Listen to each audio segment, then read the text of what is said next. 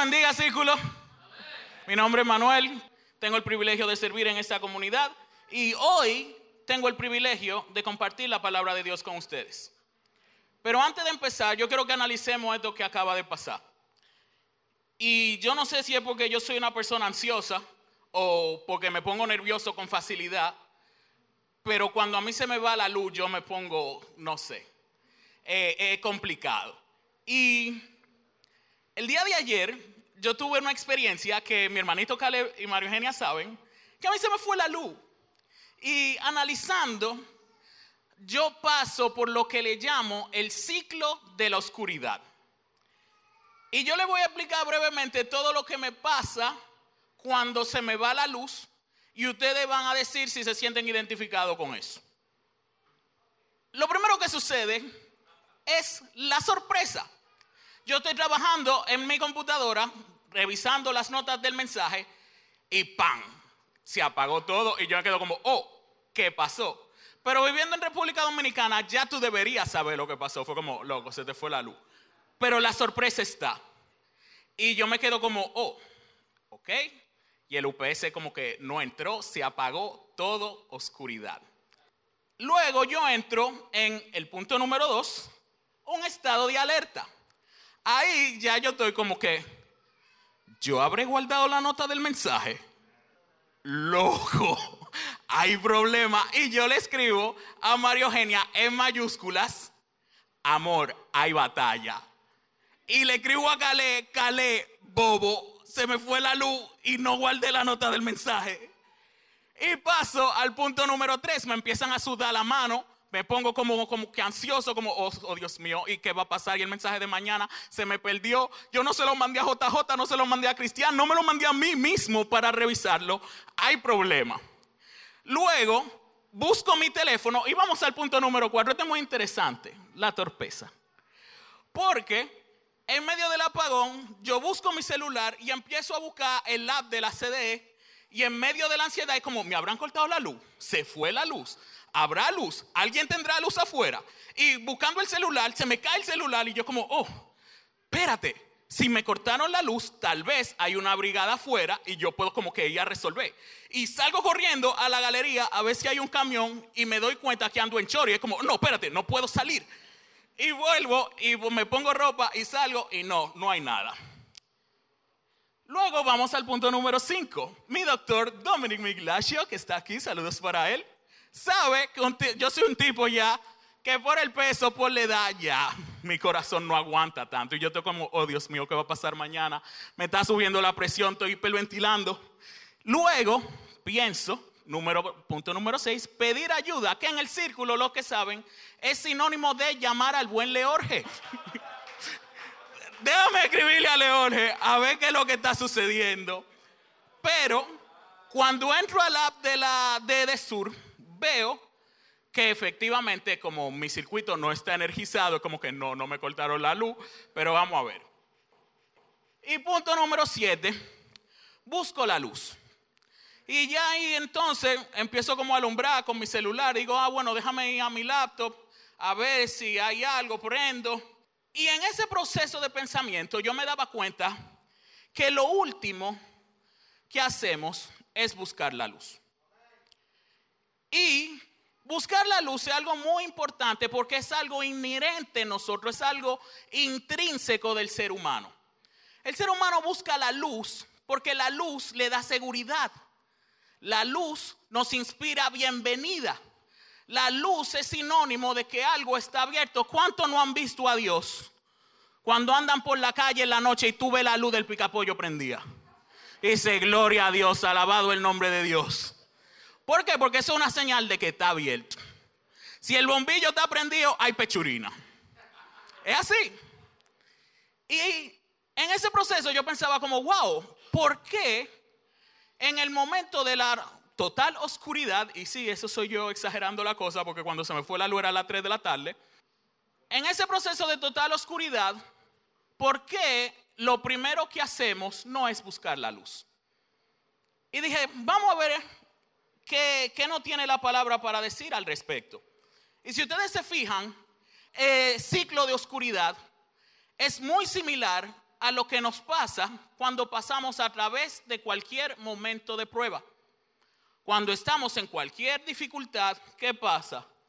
Nos sorprendemos, nos ponemos alerta. Mucha gente, dependiendo de sus rasgos de personalidad, dicen, no, hay que resolver, vamos a hacer lo que se tenga que hacer. Allison, de una vez, ¡pam! Prendió el foco de su celular. ¿Por qué? Porque no es bueno andar en la oscuridad. Y aquí en esta comunidad andamos en la luz. Pero, ¿qué pasa? Muchas veces somos torpes, tomamos malas decisiones, tenemos problemas de la presión, ansiedad.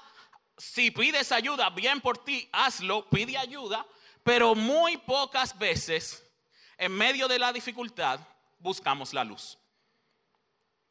Y la palabra nos dice lo siguiente. Juan 8:12 leemos la palabra en el nombre del Padre, del Hijo y del Espíritu Santo. Jesús habló una vez más al pueblo y dijo, yo soy la luz del mundo. Si ustedes me siguen, no tendrán que andar en la oscuridad, porque tendrán la luz que lleva la vida. Y digo, wow, yo quiero caminar en la luz. Yo quiero caminar en ese propósito que el Señor tiene para nosotros como comunidad y de manera individual. Y analizando ese ciclo de la oscuridad, yo me preguntaba, ¿por qué es tan difícil buscar la luz? ¿Y por qué nos pasan todas esas cosas negativas en el momento que nos vemos en dificultad? Y es sencillo, porque se nos hace difícil poner la mirada en algo. Y a través de los ojos es que el cerebro recibe el 80% de la información. Así que cuando caemos en oscuridad es difícil para el cerebro procesar las cosas correctamente. Y de eso vamos a hablar en la mañana de hoy. Vamos a estar hablando bajo el título Enfocados en lo importante. Y dice la palabra de Dios en Hebreos 12:2. Esto lo hacemos al fijar la mirada en Jesús, el campeón que inicia y perfecciona nuestra fe. Debido al gozo que le esperaba, Jesús soportó la cruz sin importarle la vergüenza que ésta representaba. Ahora está sentado en el lugar de honor junto al trono de Dios. Y algo que me llamaba mucho la atención de este pasaje es que en diversas traducciones de, de los escritos bíblicos vemos esta frase, poner la mirada. Si podemos ver aquí, y hacemos una comparativa de algunas de las versiones más conocidas, tenemos en primer lugar mi vieja confiable, la Reina Valera del 60, dice, puestos los ojos en Jesús, el autor y consumador de la fe. Pero si vamos a la nueva traducción bebiente, que fue la que leí hace un minuto, decimos, esto lo hacemos al fijar la mirada en Jesús. Tenemos la nueva versión internacional y la Dios habla hoy, que también dice, fijemos la mirada en Jesús. Y la traducción lenguaje actual le da un pequeño twist. Y dice, pongamos toda nuestra atención en Jesús. Y yo digo, ahí hay algo. ¿Qué tiene que ver o qué significa eso de poner la mirada en Jesús? Porque el, el pasaje no simplemente dice, ve a Jesús, observa a Jesús o míralo. Dice, pon la mirada en Jesús. Y hay que ver una diferencia muy interesante en la etimología de ambas palabras. Ver y mirar. Ver y mirar no es lo mismo. Ver es un asunto de percepción. Vemos porque la luz entra a nuestros ojos.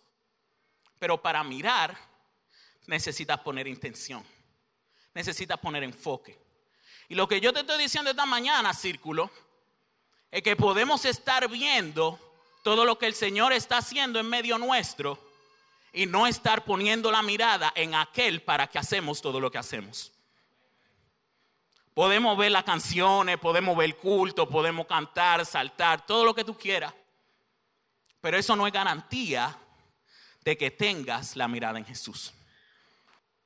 Y decía que para tú poder mirar, tú necesitas enfocar.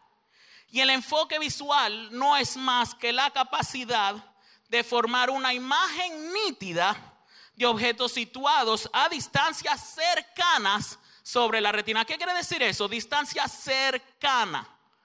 que lo que está pasando, lo que tú puedes estar mirando, está frente a ti. Y puede estar pasando muchísimas cosas a tu alrededor que tú estés viendo, pero no las estés mirando. Entonces decimos que fijar la mirada, la, diferencia es la intención. Yo miro por percepción, yo miro por que simplemente me pasó por delante. Pero cuando yo fijo la mirada, yo me enfoco, yo pongo atención, yo me detengo, yo reflexiono, yo tomo decisión. Sin luz no hay visión. Y sin visión no hay enfoque. La luz es Cristo. Y a través de la luz podemos ver todo lo que nos sucede. Pero el enfoque lo pones tú. El que pone la mirada, el que pone la atención, el que toma la decisión, eres tú. Y yo no soy oftalmólogo ni nada por el estilo, pero al momento de hacer mis notas, estaba investigando un poco de cómo funciona la vista. Y pude darme cuenta que hay una gran similitud entre el ojo humano y el lente de una cámara. Y tal vez de ojo yo no sé, pero de cámara yo sé un poquito. Vamos a dar una pequeña clase de biología. Ese es el ojo. Al igual que un lente de una cámara está compuesto por varios lentes o varios cristales en este caso, siendo el principal o el primero la córnea. La córnea, ese azul de ahí, es el más grueso de todos, es el que protege el ojo. Luego tenemos la pupila, y el iris. La pupila lo que hace, los músculos son los que se refraccionan para fin de tu poder medir la cantidad de luz que entra al ojo. La pupila es un músculo. Y igual que en una cámara, cuando tú ajustas la apertura del diafragma de una cámara para ver qué tan brillante está la fotografía que tú quieres tomar. Luego tenemos la retina. La retina viene siendo, viene siendo básicamente como el rollo de la cámara JJ entenderá, JJ tiró con rollo, yo no. Pero básicamente, ah, gloria a Dios por usted, oraremos por usted. Pero básicamente la retina es lo que guarda la información de la cámara. Esa luz que entra al ojo se convierte en un pulso eléctrico que el nervio óptico lo lleva al cerebro. Pero hay un punto importante y es el cristalino.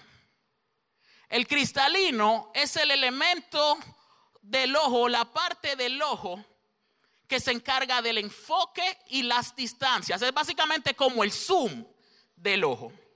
¿Y qué pasa? El cristalino debe ajustarse a la cantidad de luz que entra al iris para poder pasar la información correctamente. La mayoría de los problemas de la vista pasan ahí. ¿Por qué? Porque no estás enfocando bien. Cuando tú ves a alguien, por ejemplo, como yo, que se pone como chinito así, hay un fallo ahí en el cristalino. Hay que arreglarle el enfoque. Y pasa lo mismo con la cámara. No sé si ustedes han visto que la cámara, todos los lentes tienen un aro. Y ese aro es lo que el fotógrafo gira, que es lo que se conoce como anillo de enfoque. Y básicamente lo que hace el anillo de enfoque es alinear todos los cristales a fin de darnos la imagen más nítida. Así que en el círculo no hacemos esto, pero repita conmigo, un ajuste. Es necesario hacer un ajuste si quieres enfocar. Y la pregunta en esta mañana sería, ¿qué clase de ajustes tenemos que hacer en nuestra vida para enfocarnos en las cosas que son verdaderamente importantes? qué es lo que hay que sacar, qué es lo que hay que hacer, qué es lo que hay que dejar de hacer. Esas son respuestas que tú tienes para ti mismo. Básicamente, veo el ojo como esta herramienta que fue dada por Dios para percibir la luz que es Cristo. Amén. Y una empresa norteamericana llamada Clark Vision hizo un estudio para medir, para cuantificar la resolución aproximada que tendría el ojo humano. Y la resolución que tiene un ojo es aproximadamente de 576 megapíxeles. Y para los que son menos técnicos, para que se hagan una idea, mi cámara profesional es solamente de 24.3 megapíxeles. Así que el Señor nos ha dado una herramienta con 25 veces más resolución que mi cámara para que podamos ver y observar todo lo que está sucediendo alrededor nuestro, pero lamentablemente el pueblo de Dios está viendo borroso. Venimos al culto, cantamos, adoramos, oh sí, gloria a Dios, al Señor.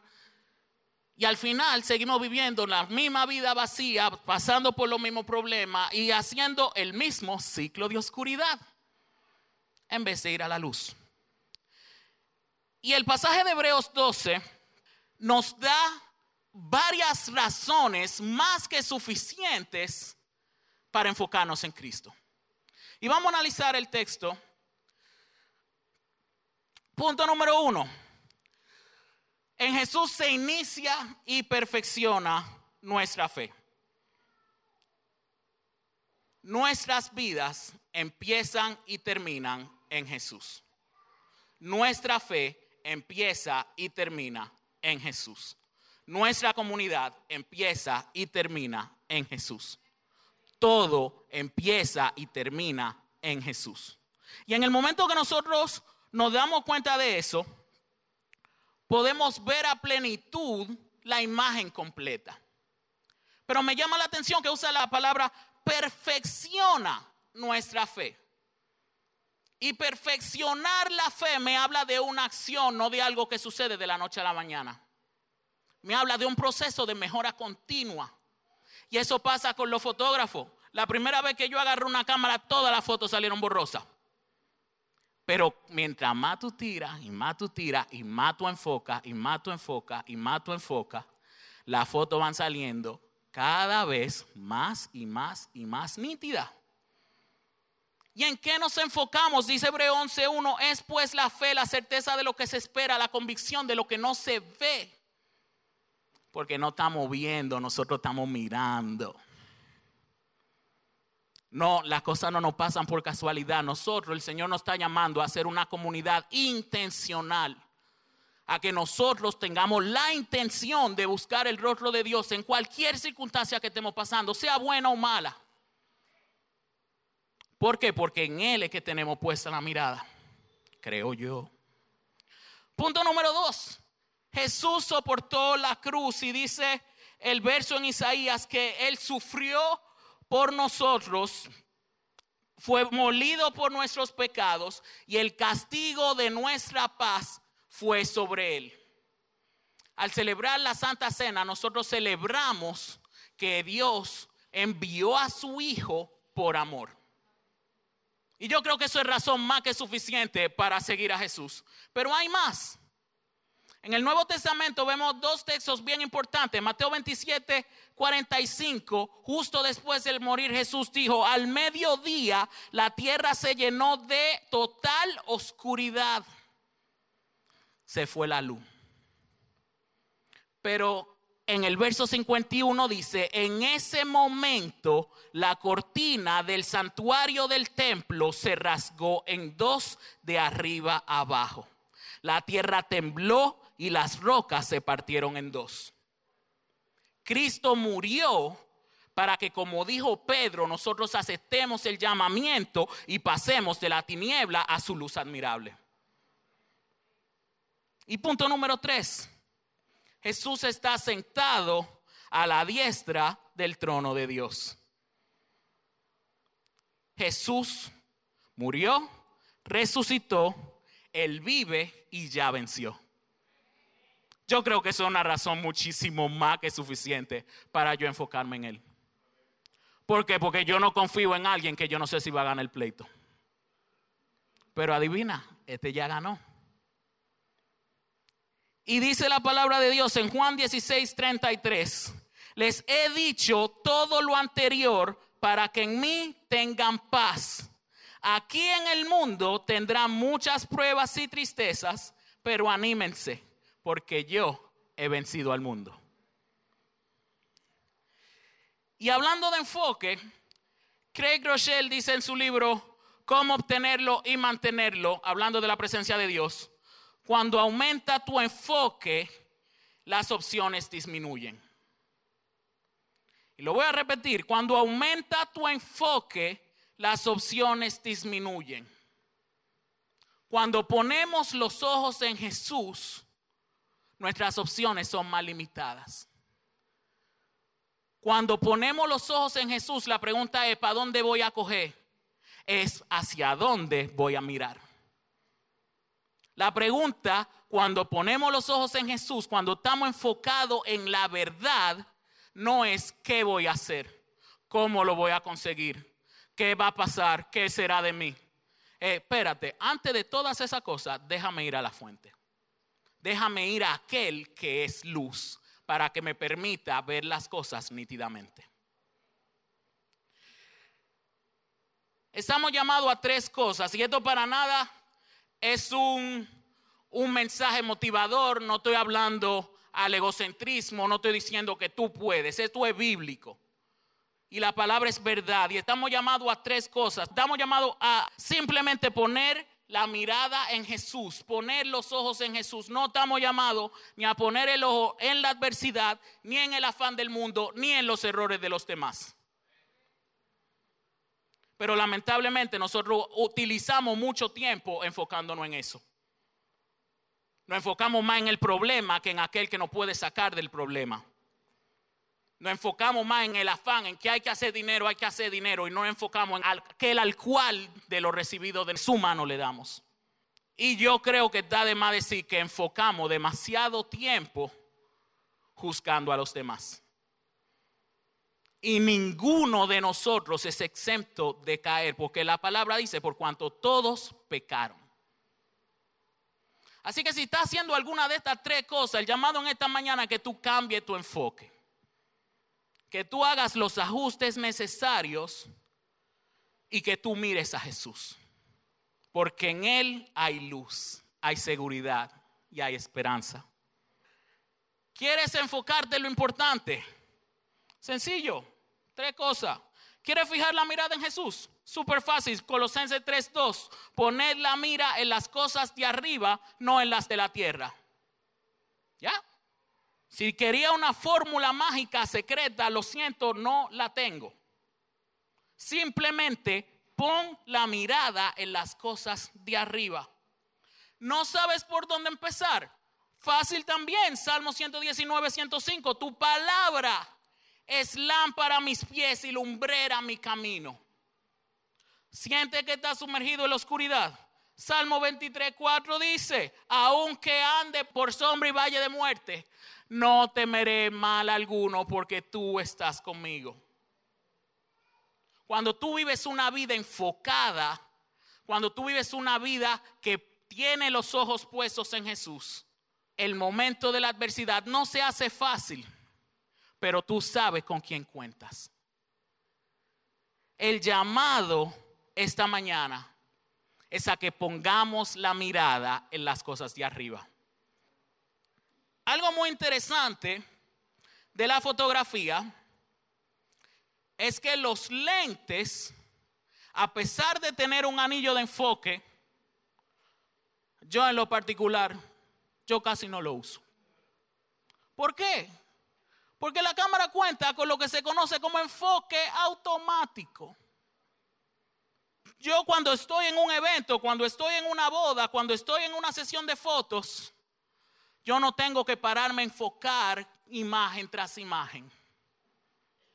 Yo confío en que la cámara hace los ajustes necesarios para darme la imagen con mayor resolución. Y lo mismo pasa en nuestra vida. El problema es que nosotros queremos vivir en manual, queremos vivir haciendo los ajustes nosotros. Y no confiamos en aquel que es el diseñador de la cámara, aquel que te dio el lente. Sí, nosotros tenemos que hacer nuestra parte, pero tenemos que dejar que Dios haga su parte. Así que el llamado en esta mañana es que pongamos los ojos en Jesús, el autor y consumador de nuestra fe. Que podamos sentir su presencia ajustando todo lo que haya que ajustar en nuestra vida. Y voy a hacer dos llamados. El primer llamado es para aquellos que nos visitan, si viene por primera, segunda, tercera vez y no estás seguro de quién está ajustando tu lente, te invito a que pongas los ojos en Jesús. En Él encontrarás no solamente la luz para salir de esa tiniebla que estás viviendo, vas a encontrar la esperanza que necesitas, vas a encontrar consuelo, vas a encontrar paz.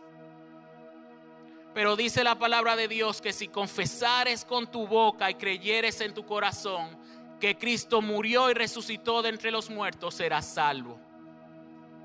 Así que ahí donde tú estás, si quieres aceptar al Señor en esta mañana, repite después de mí, Padre Santo, reconozco que soy pecador. Te reconozco como mi Señor y mi Salvador personal y te pido que me enfoques en ti. Es tan sencillo como eso. Y ahora lo que son de la casa, es muy fácil perder el enfoque. Es muy fácil venir domingo tras domingo, cantar las alabanzas, ir a los discipulados, orar rápido antes de entrar al trabajo. Pero es muy fácil perder el enfoque.